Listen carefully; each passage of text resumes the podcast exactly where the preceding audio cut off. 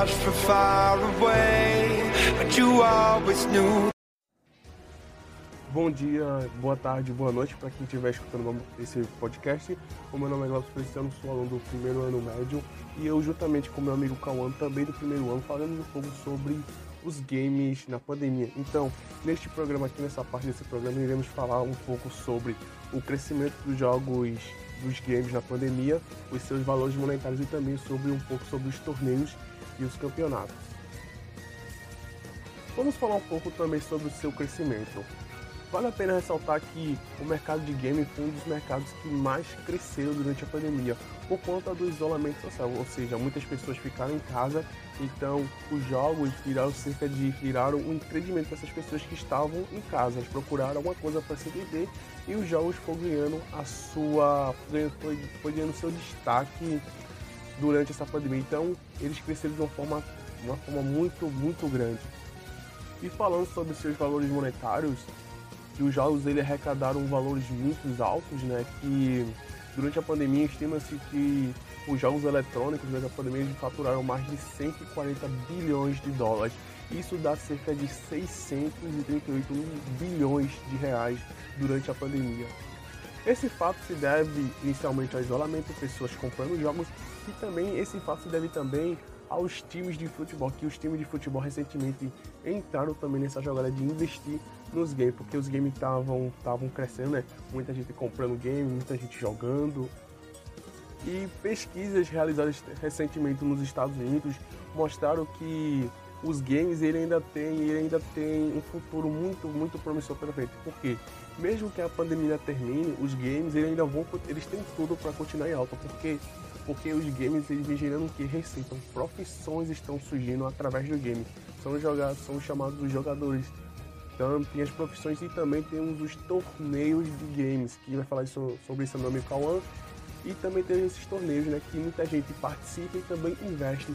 Isso vai movimentando. Então, de acordo com isso tudo, um instituto americano fez essas pesquisas e comprovou que mesmo que a pandemia termine, os jogos eles têm tudo para continuar em alta, porque todo dia vão ter mais jogadores, todo dia os, os games vão gerar empregos e assim o, os seus valores monetários vão, vão subir cada vez mais.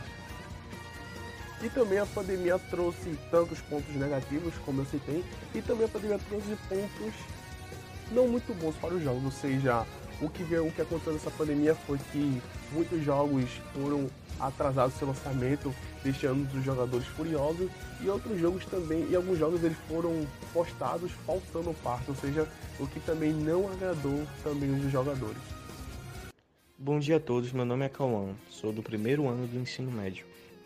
Hoje, em geral, falarei sobre campeonatos de esports.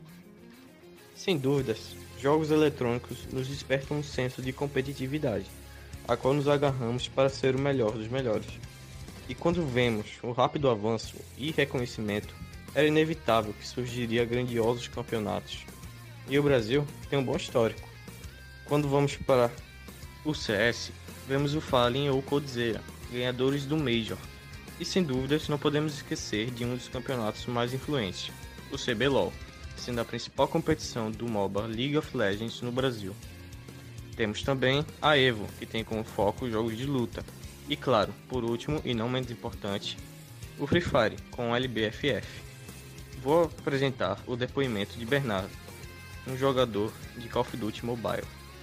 Bom, cara, pra quem gosta de um jogo mais, sei lá, competitivo, um jogo mais, sei lá, de tiro, e tiver um celular pra rodar, até porque não é nada leve, Call of Duty é uma boa escolha, tá ligado? No começo a gente vai viciando, agora quando você chegar no nível que eu tô, mesmo. Enfim, eu. Quando, quando eu jogo aquele jogo ali, eu jogo Call of Duty, eu fico mais relaxado, eu fico mais tranquilo, porque é um momento de. Diz, vai, você meio que quando você tá. Vamos dizer, você tá bravo da vida, você desconta a raiva no, nos caras no jogo. Então meio que é um, é um bom passatempo, um bom anti-estresse, né? Agora quando você perde, você se estressa um pouco, né? Agradeço pela participação de Bernardo e pela atenção dos ouvintes. Essa é a primeira parte de duas, sendo a proposta da segunda mostrar os problemas em torno de jogos eletrônicos. E é por aqui que eu me despeço.